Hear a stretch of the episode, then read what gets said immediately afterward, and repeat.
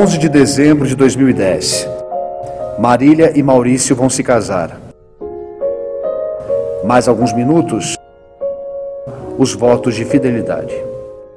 Eu acho que é uma coisa que a família pede, assim. É uma festa que você celebra junto com as pessoas que você gosta, os seus amigos e tal. E foi legal para trazer essa, essa noção, assim, de que a gente agora é uma família, porque antes era um pouco solto, sabe? Agora a gente pensa na gente separado um pouco dos nossos pais, então a gente tem que construir as nossas coisas por nossos méritos e não com a ajuda deles. Quando é uma coisa, uma decisão mútua, eu acho que o plano tem que ser que seja para sempre.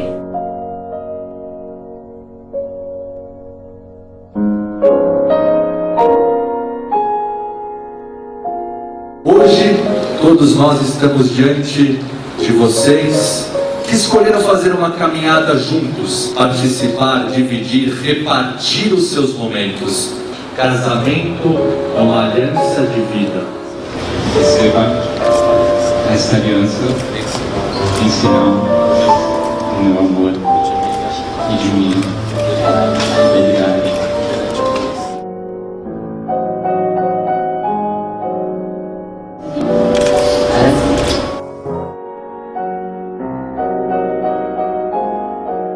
Casamento para a vida toda? Ou será que as palavras do poeta em seu soneto de fidelidade fazem mais sentido para nós do que os consagrados votos de matrimônio? De tudo ao meu amor serei atento antes, e com tal zelo e sempre tanto, que mesmo em face do maior encanto, dele se encante mais meu pensamento. Quero vivê-lo em cada vão momento, e em seu louvor hei de espalhar meu canto e rir meu riso e derramar meu pranto ao seu pesar ou seu contentamento. E assim, quando mais tarde me procure, quem sabe a morte, a angústia de quem vive, quem sabe a solidão, fim de quem ama, eu possa me dizer do amor que tive, que não seja imortal, posto que é chama, mas que seja infinito enquanto dure. O que é mais importante no casamento? Unir-se incondicionalmente até que a morte o separe ou viver intensamente o amor em cada momento à espera de que a chama um dia se apague? Qual o papel do amor no casamento? Você continuaria nessa relação se o amor acabasse? Se o amor acabasse, eu não viveria com ele. O amor é aquilo, é o que fica, é o que, é o que te leva, é o que te move, é o que te une a essa pessoa. Se o amor acaba,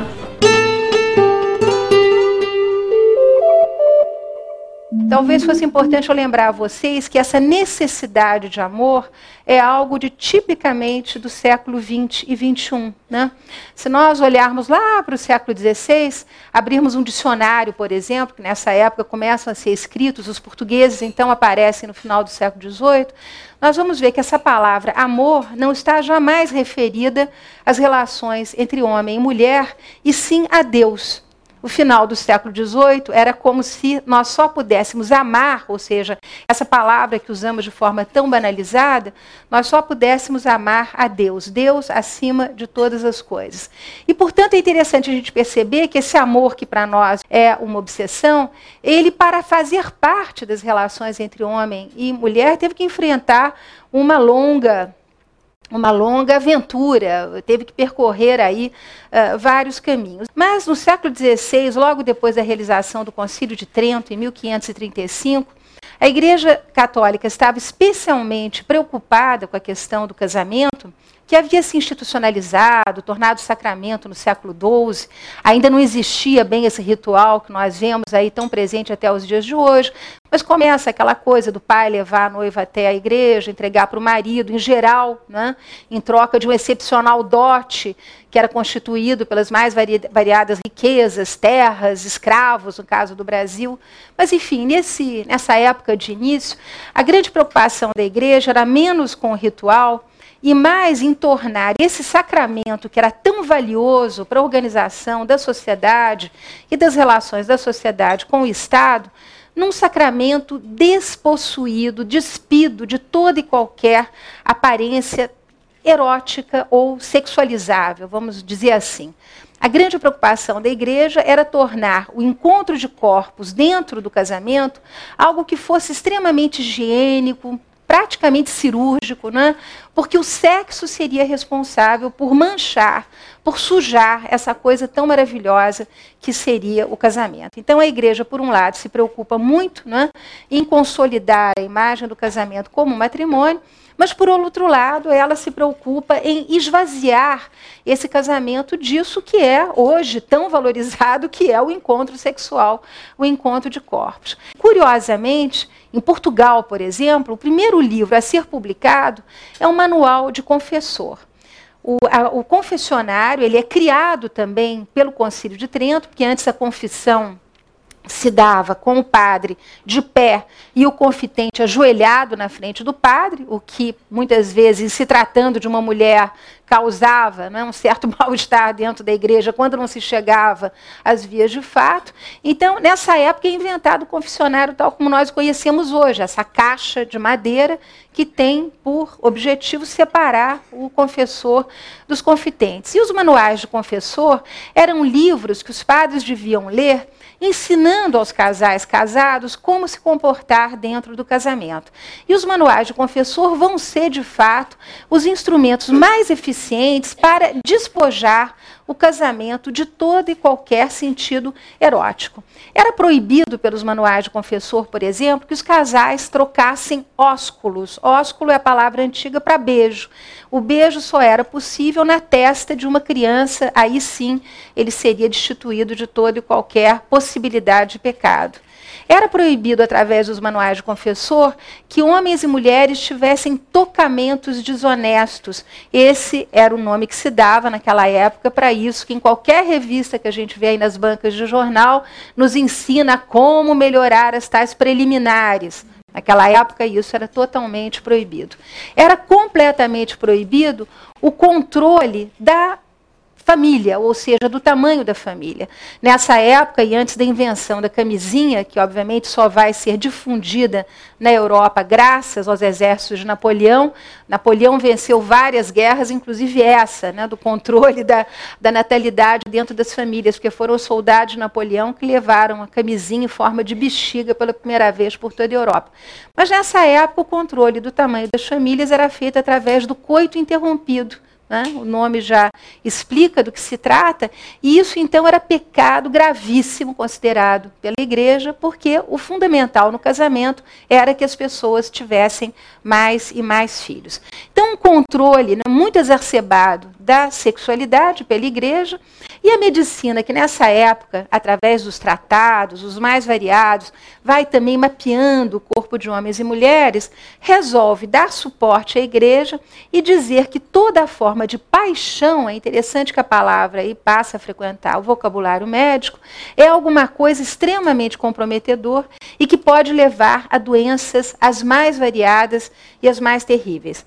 As pessoas apaixonadas podiam ter desde dores de cabeça alucinantes a hemorroidas, por exemplo, de câncer né, a, enfim, toda forma de manifestação de asfixia. Acreditava-se, por exemplo, que as mulheres apaixonadas podiam morrer sufocadas, porque os médicos entre os séculos XVI e XVII consideravam que o útero da mulher, no interior do corpo, era o que eles chamavam de animal errabundo, ou seja, alguma coisa que conseguia se locomover dentro do corpo da mulher, e que uma vez que esse útero não estivesse alimentado por um filho anualmente, esse útero poderia subir para a garganta da mulher e sufocá-la.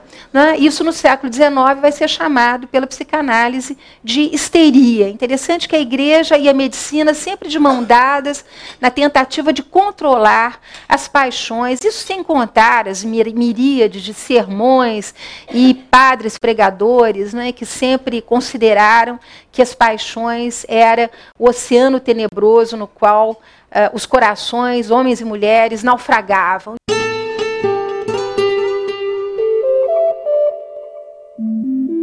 Essa possibilidade de nós vivermos um matrimônio totalmente destituído de sexualidade, de erotismo, acaba convidando, sobretudo os homens, a viverem a sua sexualidade fora do casamento. Então essa dupla moral, ela funcionava né, muito bem no sentido de manter o matrimônio como lugar exclusivo da procriação, né, onde os homens procuravam as suas companheiras para ter filhos, né, e ali fora, na rua, com as concubinas, com as amásias, que são os nomes que aparecem nos processos que a gente vê no século XVIII, as concubinas que muitas vezes têm uma vida muito mais agradável do que a da própria mulher. Né? Ali, então, é vivida a paixão sem peias, é vivido esse amor erotizado, que nos dias de hoje nós consideramos que deve andar de braço dado com uh, o sentimento.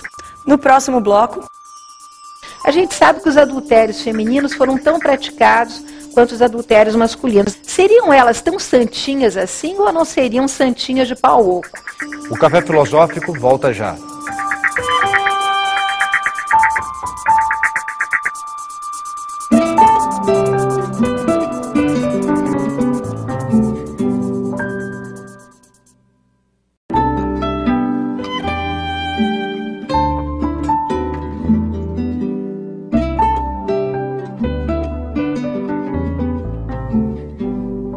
Das canções populares dos povos da Europa, surge em meados do século XII a lírica medieval. Ai, eu, coitada, e porque vi a dona que por meu mal vi, cá Deus lo sabe, pois lá vi, nunca, jamais prazer arvi, cada quantas donas eu vi, tão boa dona nunca vi. Acredita-se que o crescente culto à Virgem Maria tem influenciado na formação da imagem de uma mulher pura e inalcançável. No casamento, a esposa deve corresponder a esse ideal, mantendo-se pura e evitando o desejo carnal. Esse pensamento invade o imaginário da burguesia ascendente com o auxílio da ciência, através das recomendações médicas carregadas de puritanismo, e assim se consolida a imagem ideal da família burguesa muito interessante nós imaginarmos que a igreja consegue impor esse projeto, né, sobretudo em áreas de colônia. E a gente percebe isso nitidamente analisando a documentação, por exemplo, do século XVI, das visitas da Inquisição do Santo Ofício ao Brasil. Vocês sabem que a Inquisição vem ao Brasil não só para perseguir heréticos, judeus, protestantes, né, ateus, mas vem também para perseguir os chamados crimes ligados né, ao uso do corpo, ao uso dos prazeres, ao uso da sexualidade. Então, nós temos aí, esses primeiros 300 anos de colonização, uma presença massiva da igreja, definindo é, qual é o lugar do coito, onde é que é, onde é que as pessoas devem uh, se encontrar. E nós temos aí casamento praticado pelas elites, um casamento que é sempre sinônimo de bens, de troca de terras, de presença de escravos.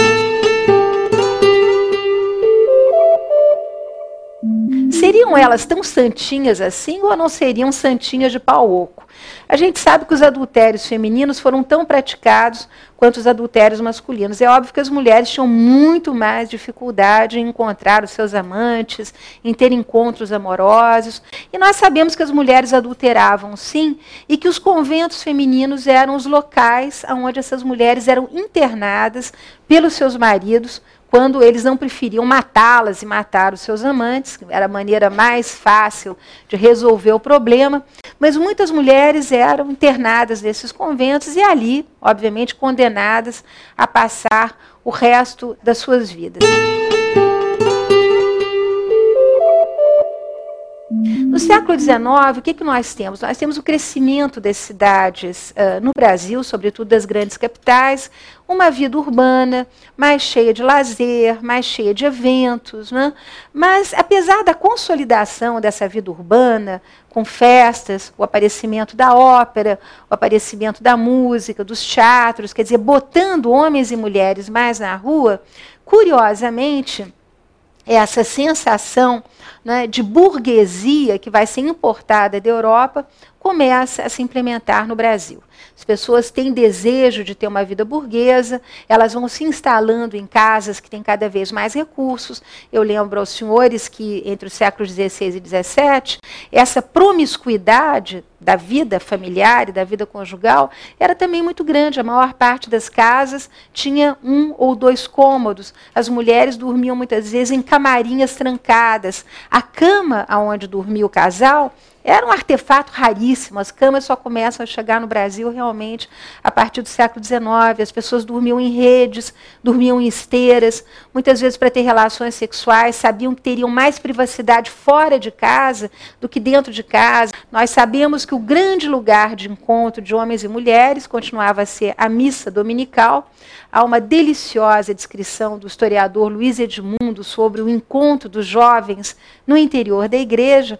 Ele conta com muita verve o que era o encontro do gavião e da pomba, que era o nome que se dava na época para a pomba, era a jovem casadoira, e o gavião, obviamente, era o indivíduo que estava ali de olho na pomba. Então, diz ele que nos domingos, exatamente como a gente vê nas gravuras de Ruguendas e de Debré, e aquela fila, o pai na frente, a mãe, depois a filha casadoira, depois os outros irmãos, depois todos os escravos.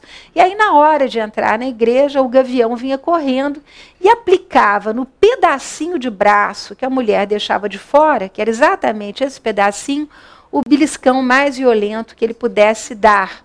Aí esse beliscão se chamava na época de mimo de Portugal. Era exatamente através desse beliscão e fazendo ele o mais violento possível que o gavião conseguia demonstrar para a pomba né, que ele tinha interesse ali naquela pombinha. Eu lembro a vocês que as igrejas naquela época não tinham eletricidade, a maior parte delas eram construções toscas. Né? Em Minas Gerais e no Rio de Janeiro, sobretudo, havia a tentativa de criar aquele clima barroco e o barroco justamente convidava o que? A introspecção do fiel, a de que ele ficasse ali no escurinho, batendo no peito, pensando nos pecados dele.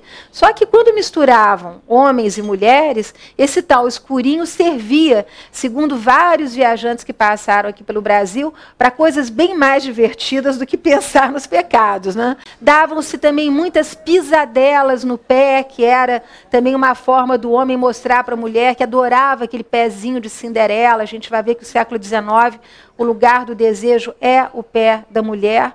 E não faltam manuais de confessor que temem o dia da sexta-feira da paixão, momento em que todas as velas da igreja eram apagadas, obviamente, para todo mundo ficar pensando ali no Cristo morto, e muitos casais preferiam usar as capelas laterais literalmente para ter relações sexuais. Né? Eu lembro a vocês que a relação sexual nesse período, a gente hoje em dia, obviamente, vê na televisão, vê no filme, todo mundo lá, ai, ai, ai, ai, durante horas, mas naquela época, Exatamente porque não havia praticamente higiene e havia muita roupa, as relações sexuais, daquilo que a gente pode depreender uh, nos uh, documentos de época, eram relações muito breves, destituídas de todo e qualquer erotismo. Né? Então era realmente ali uma coisa rápida, por isso a igreja, no momento de apagar as velas, servia até para ter relações sexuais. No próximo bloco, a medicina considera que todo excesso amoroso faz mal para a saúde, sobretudo para a saúde do homem. O café filosófico volta já.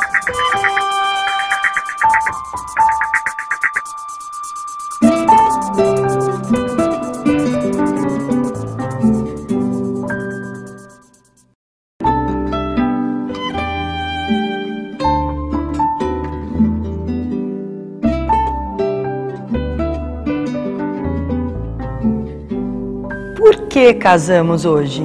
Quem e o que motiva as nossas escolhas? Eu acho que é uma coisa que a família pede, assim, os pais querem. E a, o casamento é, é uma festa para os noivos, mas é muito uma festa para os pais. A gente não queria casar porque pra gente bastava morar junto, mas quando a gente casou, a gente entendeu por que, que é legal casar é instantâneo, assim, que você entra nesse, nesse comprometimento, assim, do casamento. Parece que muda uma chave, assim, você fala, não, agora eu sou casada, agora eu tenho um marido, agora eu sou esposa, eu vou ter a minha família. Casar nada mais é do que um ajuste, né? Você, Você aprende a conviver, você aprende a, a dividir, você aprende a ter uma pessoa sempre ali, aprende a criar um estilo de vida, né? Quando você vê um casal mega apaixonado, que depois casa, se separa, é, a pessoa acaba não entendendo, pô, cadê aquela chama que tinha ali quando eu tava namorando que agora não tem mais? Mas não é, entendeu? Você tá toda hora com a pessoa, você mora com a pessoa, você acorda, ela tá lá, você vai dormir, ela tá lá, então é normal que você tenha essa diminuição assim, mas o amor tá sempre ali. Não acho que tem que existir a dúvida do divórcio, da separação na cabeça quando você casa, porque senão não precisa casar. Mas a ideia de liberdade de escolha nem sempre está ligada à ideia que temos do que é o casamento. Porque realmente quem decidia casamento, e vai ser assim até o início do século XX, era o pai da menina. Não sei se vocês lembram daquele romance O Tempo e o Vento, do Érico Veríssimo logo nos primeiros capítulos, tem a história da mãe do Rodrigo, que é a figura principal. E essa história da mãe do Rodrigo, ela chama-se Dona Picucha, é absolutamente emblemático do que será o casamento no século XIX. A Dona Picucha está atrás da porta, ela vê o pai dela receber uma visita. Ana Terra, minha filha. Essa visita é de um homem mais velho, que é um amigo do pai dela. E quando esse homem sai, o pai anuncia: é com ele que você vai casar. E eram assim que eram decididos os casamentos no século XIX. Os pais tinham uma interferência total e os critérios, volto a dizer, eram estabelecidos em cima de dinheiro, de bens, de influência política. A Aurélia, que é uma das personagens mais importantes do José de Alencar, é justamente uma moça pobre que se apaixona por um rapaz pobre. Na sociedade da época, qual era a obrigação número um daquele rapaz? Era se casar com uma moça rica? Não. Era casar a irmã dele, que era pobre, com um rapaz rico. Trata-se de uma moça incrivelmente bonita, a quem a família deseja casar o quanto antes. O senhor me entende, não? Então, o grande problema do protagonista é que ele passa metade do romance tentando arranjar dinheiro para casar a irmã dele, que era uma moça pobre que não podia ficar solteirona de jeito nenhum, porque ficar solteirona naquela época era uma coisa dramática. Mas é interessantíssimo como José de Alencar explora bem essa questão do dinheiro como, digamos, a mola mestra dos casamentos no século XIX, ele está escrevendo por volta de 1850, 60, mas quando Machado de Assis vai escrever sobre casamentos e vai escrever sobre esse personagem fascinante que é a Capitu, o que, que ele vai mostrar? Ele vai fazer a crítica dele de outra maneira. Ele vai mostrar que o casamento por interesse é a fonte do mais absoluto e profundo tédio que pode existir entre homem e mulher. Um casamento feito por alianças puramente familiares leva o casal à infelicidade.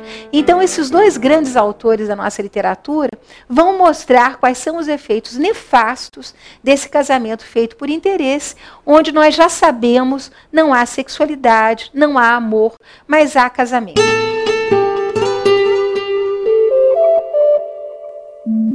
É interessante que a medicina, nesse período, vai mapeando também uh, os comportamentos uh, de homens e uh, mulheres. E o que, que nós vemos? Uma preocupação muito grande dos médicos com o fato de que as mulheres nada devem saber sobre sexualidade. Elas devem entender que elas serão reprodutoras, elas devem entender que uma mulher estéril é um estigma que paira sobre uma família, uma mulher estéril, uma mulher que é incapaz de ter filhos. E naquela época, obviamente, a medicina não estava avançado bastante para imaginar que o homem poderia ser estéril. A culpa era sempre da mulher. E é a época também em que vai haver uma vigilância muito grande da medicina a medicina considera que todo excesso amoroso faz mal para a saúde, sobretudo para a saúde do homem. E há, inclusive, tabelinhas né, muito criteriosamente pensadas uh, em quantas vezes um homem poderia ou deveria ter relações sexuais para justamente não se esgotar. O grande problema era preservar o sêmen da mesma maneira que numa sociedade burguesa o homem deveria preservar os seus bens, o seu capital, o seu dinheiro. Mas enfim, é interessante como a medicina está de olho o tempo inteiro no que, que pode acontecer na vida do casal e dentro do quarto do casal. Eu lembro a vocês que uh, era de praxe que homens e mulheres dormissem de camisola comprida, os homens, inclusive, usavam um grande camisolão. O corpo da mulher continuava sem ser apalpado, haviam posições que a igreja prescrevia como as posições certas para a fecundação. A mulher em cima do homem não podia, porque foi por conta disso não é, que veio o dilúvio da arca de Noé. Então, nada de mulher em cima do homem. Mulher de quatro, nem pensar, porque animalizava o ato sexual e uma coisa que devia ser tão sagrada ficava absolutamente conspurcada, enxovalhada por essa posição terrível. Então, a famosa posição do missionário né, acaba se consolidando no século XIX como a mais eficiente. E, obviamente, né, uh, como dizem várias senhoras que foram entrevistadas pela antropóloga e socióloga Maria Helena Trigo, ela fez uma vasta enquete com as, as, as descendentes dos velhos fazendeiros de café paulistano, mulheres que se casaram no início do século XX, uh, essas mulheres afirmavam uma coisa peremptoriamente: nenhuma mulher podia saber nada de sexo. Ter qualquer informação é como se caísse um tijolo na cabeça da mulher. Ela se sentia suja, ela se sentia culpada. Então, de fato, qualquer informação sobre sexo era alguma coisa que denegria a mulher. Eu lembro a vocês que toda a poesia do século XIX é uma poesia dedicada a cantar a mulher inatingível. A mulher está sempre num pedestal, ela é sempre uma deusa, não é? ela é comparada a Nossa Senhora, ela tem que ser virgem, ela tem que ser pura, ela não pode ter, contrariamente a hoje, nenhuma informação sobre aquilo que vai se passar no quarto. Foram-se os deuses, foram-se, em verdade mas das deusas alguma existe, alguma que tem teu ar, a tua majestade, teu porte e aspecto, que és tu mesma em suma. Ao ver-te com esse andar de divindade, como cercada de invisível bruma, a gente à crença antiga se acostuma e do Olimpo se lembra com saudade. E o que, era o quarto no século XIX? Alguém tem alguma ideia? Primeiro lembro a vocês que a cama tinha sido recém-introduzida. O quarto era o templo da procriação. Entrava-se ali circunspecto, entrava-se ali devoto. Né? Para além desses camisolões que se usava e dessas posições obrigatórias, havia sempre a tal da cômoda dos santos, uma cômoda grande, cheia de santos de todo tipo, que ficavam olhando o que estava acontecendo naquela cama. E diferentemente de hoje, em que as pessoas vão direto às vias de fato, né? volta e meia eu sou uh, entrevistada sobre o que, que eu acho da agressividade ou da intrusividade das mulheres dos dias de hoje, que não perdem tempo, querem logo para a cama, levar o indivíduo, agarrar pelo pescoço levar para o quarto. Naquela época, a sedução consistia exatamente na espera, da espera de tocar na mão da mulher. Eu lembro a vocês que o objeto de desejo no século XIX, mais, mais, mais, mais idealizado, imaginado por qualquer homem, era o pé da mulher. Interessante que enquanto na casa burguesa a gente vai vendo se armar, uh, digamos, todo esse panorama de muito conservadorismo, de muita sisudez. Eu lembro que até nas. Uh, nas imagens religiosas, a Nossa Senhora, se vocês pegarem uma imagem de Nossa Senhora barroca do século XVIII, ela ainda está decotada, há muita Nossa Senhora do leite mostrando os seios, mas nessa época a roupa de Nossa Senhora vem até aqui, né? ela se fecha completamente. Então a mulher se torna essa coisa inexpugnável, quase intransponível. Mas enquanto em casa é assim, a mulher não pode nem ver o seu corpo refletido na água do banho, não existem espelhos numa casa burguesa mesa, não ser na sala de jantar ou talvez no hall de entrada, nesse mesmo período começam a se multiplicar os bordéis no Brasil. A gente sabe perfeitamente que a prostituição é a mais velha profissão do mundo, mas o bordel organizado, ele surge justamente como contraponto para essa família burguesa onde não há sexualidade. É justamente no bordel que esse homem que vive a dupla moral vai poder gozar, usufruir né, ah, dos prazeres da carne. Ele vai para lá, porque diferentemente da casa dele, lá as mulheres estão nuas, tocando piano, que nem a filha dele, a Yaya, que está lá lá na casa dele tocando piano, mas no bordel a prostituta está nua. Mas é interessante que os bordéis no Brasil, na segunda metade do século XIX, vão ser os grandes responsáveis pelo controle das doenças sexualmente transmissíveis. São exatamente as prostitutas vindas do leste europeu, todas se passando por francesas, muitas vezes com um sotaque terrível da Polônia, da Hungria, mas eram todas cocotes, né? eram todas as chamadas cancaneuses, aquelas mulheres que dançavam cancan, eram todas louras.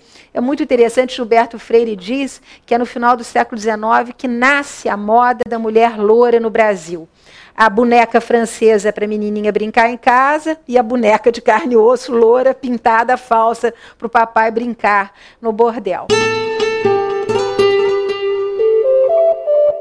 No início do século XX, nós começamos a caminhar para algumas transformações. Primeiro, uma preocupação muito grande de médicos, não só com a chamada sifilização do brasileiro, uma preocupação enorme com doenças sexualmente transmissíveis, como na época do governo Getúlio, nós vamos ter a introdução, pela primeira vez nesse país, dos manuais de educação sexual para jovens. Há uma preocupação em educar moças e rapazes, as moças para continuarem como procriadoras, mães de família, e os rapazes para terem mais informações sobre três fantasmas né, que assodavam a imaginação dos médicos naquela época. O primeiro eram as doenças sexualmente transmissíveis, o segundo, a masturbação, é a época em que se inventam, inclusive, cintas para os rapazes, uh, enfim, calçolas para que eles não consigam tocar o próprio sexo. Eu lembro a vocês que no passado, sobretudo nas áreas rurais, a iniciação sexual dos rapazes se fazia muito cedo no Brasil e, obviamente, cabras, vacas, galinhas foram de grande utilidade, assim como os troncos de bananeiras, melancias, enfim, todo tipo né, de uh, elemento que pudesse acalmar justamente essa iniciação que se fazia muito cedo. Mas nessa época, Getúlio e todo aquele clima um pouco conservador que vai se estabelecer no Brasil, está preocupado e surgem então os primeiros manuais. É muito interessante a gente ver a diferença do que era um manual para uma mulher o que era um manual para um homem. O manual do menino, ele podia começar a ler aos 12, 13 anos, trazia desenhos muito precisos do que eram os órgãos sexuais masculinos e femininos, do que fazer com eles, toda a atenção com a masturbação, que poderia, para variar, degenerar em doenças uh, terríveis, inclusive um certo retardamento grande preocupação com o homossexualismo. Há todo um discurso sobre a questão do homossexualismo uh, masculino, chamado uranismo, né? uh, que também está presente na medicina nesse período. Então, os meninos ali adestrados e conhecendo as informações desde cedo. O manual das meninas, elas só podiam ler aos 18 anos e se estivessem comprometidas, senão era assunto absolutamente proibido. Obviamente, cheio de eufemismos, né? não havia qualquer informação. O, a expressão relação sexual era substituída pela expressão o eterno rito.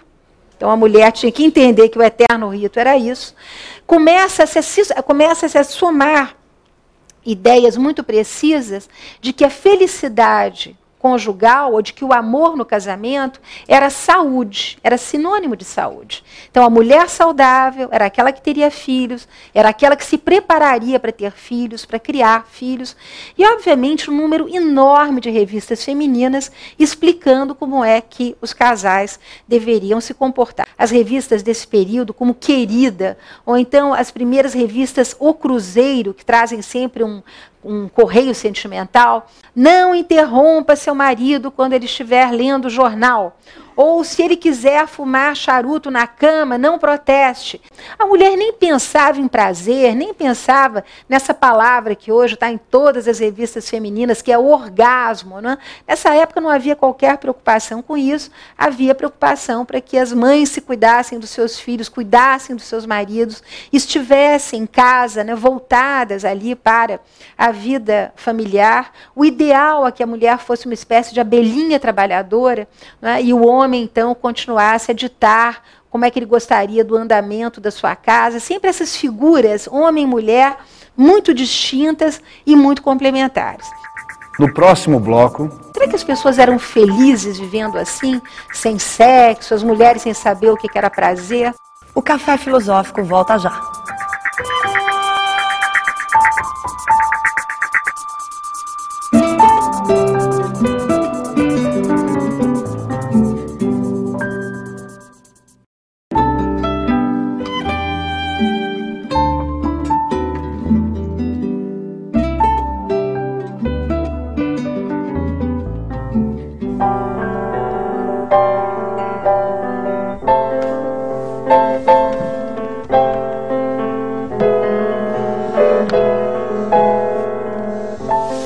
A sensualidade no oculto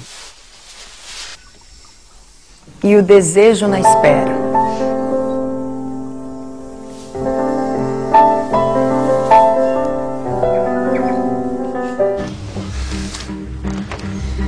O intenso e imediato na busca incessante de saciar o desejo.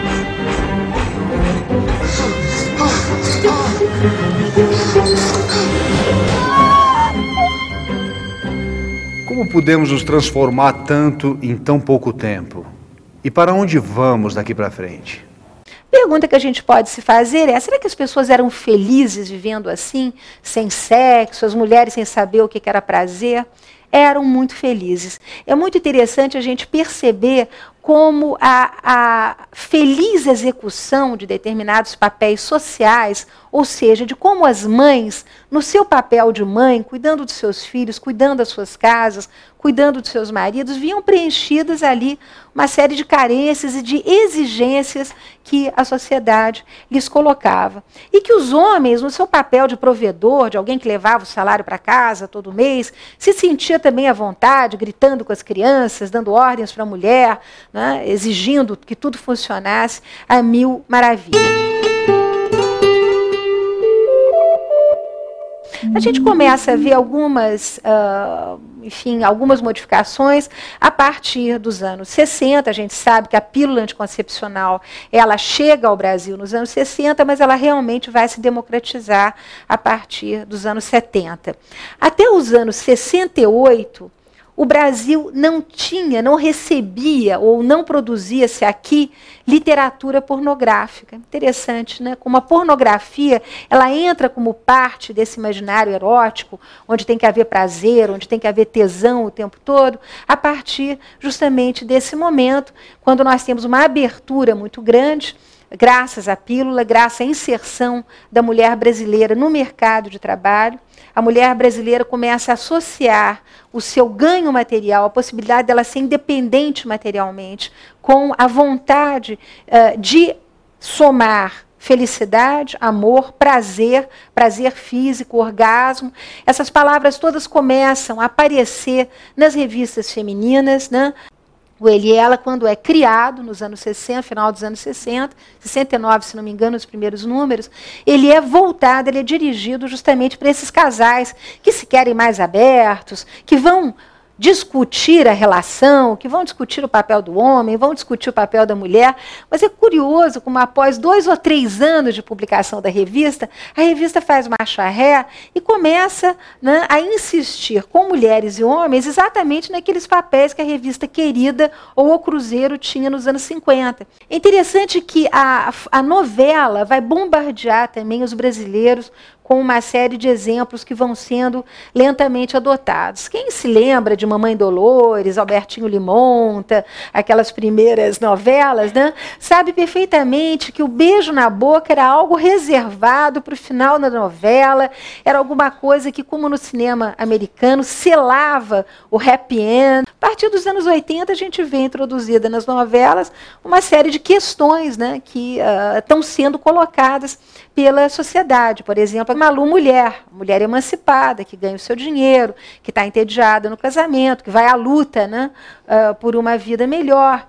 É curioso também como o sexo vai invadindo as novelas. Se vão, obviamente, mudando o comportamento dos casais brasileiros. As mulheres agora ganhando dinheiro, cada vez mais focadas na sua liberação. Há vários estudos feitos pelo IBGE que mostram que a partir dos anos 90, em que as mulheres ocupam, começam a ocupar massivamente postos de uh, trabalho, são elas que começam a pedir o divórcio uh, primeiro, quando elas não estão uh, satisfeitas. Uma vez que elas têm né, a liberdade de ganhar dinheiro e tem também associado a isso todo esse bombardeio de imagens que as convidam a ser felizes, elas agora não querem mais dividir a sua cama ou a sua casa com alguém que vai praticar a dupla moral, mas elas querem ou elas também uh, poder usufruir das benesses da dupla moral, ou elas vão em busca de um companheiro né, que seja, enfim, mais fiel.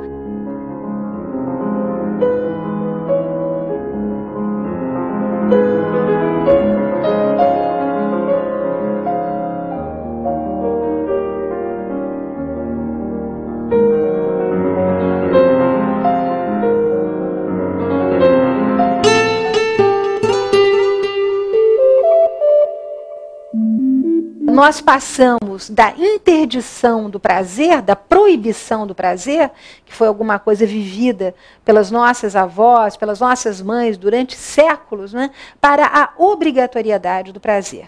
Quer dizer, houve uma ruptura muito violenta, houve uma ruptura muito grande. Eu lembro que a partir dos anos 80, com a introdução do canal a cabo, e a CNN foi absolutamente pioneira nesse sentido, o Brasil começa a ser bombardeado também com imagens que vêm do exterior e que passam para os casais padrões de comportamento completamente diferentes daqueles que nós tínhamos até os anos 60, até os anos 70.